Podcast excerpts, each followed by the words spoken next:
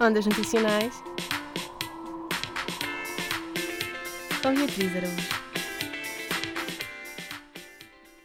Não sei se já pensaste nas seguintes questões, mas será que contar as calorias dos alimentos é o mais importante?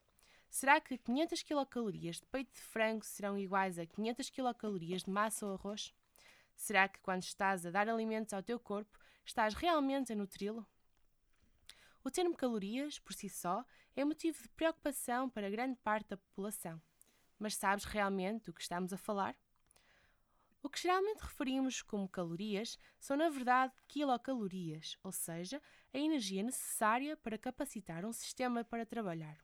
O corpo humano precisa de energia para executar todas as atividades diárias, sejam elas voluntárias ou involuntárias, como pensar, andar, respirar, coordenar os movimentos cardíacos, musculares, entre outras.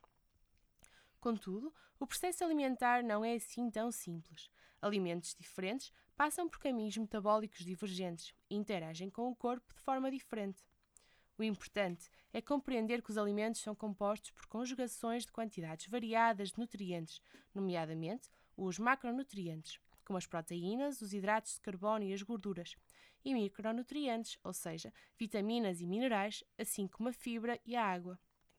Cada grama de proteína ou de hidratos de carbono fornece ao nosso corpo 4 quilocalorias, enquanto que cada grama de gordura fornece 9 quilocalorias. As vitaminas, os minerais, a fibra e a água desempenham funções metabólicas no nosso organismo, ou seja, não energéticas, daí serem inerentes de um valor calórico. Agora, o mais importante é pensar além desta forma simplista de caracterização. A título de exemplo, entenda-se a complexa diversidade de hidratos de carbono que podem estar presentes nos alimentos. Neste grupo, temos os hidratos de carbono simples, de absorção rápida, ou seja, que potenciam rapidamente a glicemia comumente conhecida como açúcar no sangue. Falo, portanto, da frutose, uma pentose naturalmente presente na fruta e no mel, da glicose, que faz parte, por exemplo, da composição de alguns vegetais, da sacarose, característica do açúcar de mesa, da lactose, já conhecida como açúcar do leite, e da maltose, que se pode encontrar na cevada ou noutros géneros de cereais. Confuso? Bem, a história não fica por aqui. Neste grupo, temos ainda os hidratos de carbono complexos, nomeadamente o glicogênio, amido, dextrinas e celulose, consistem em moléculas compostas por ligações de unidades de açúcares simples e estão presentes em alimentos como o pão, arroz, massa, leguminosas e batatas. Como consumidor, obviamente que não tem de saber estes conceitos, mas é só um exemplo para refletir e compreender que os alimentos não são todos iguais.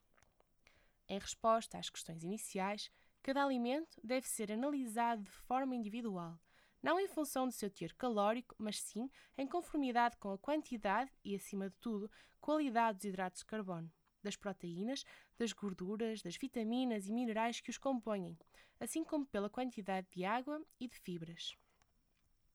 Opta por produtos com baixo teor de açúcares simples e de gorduras saturadas.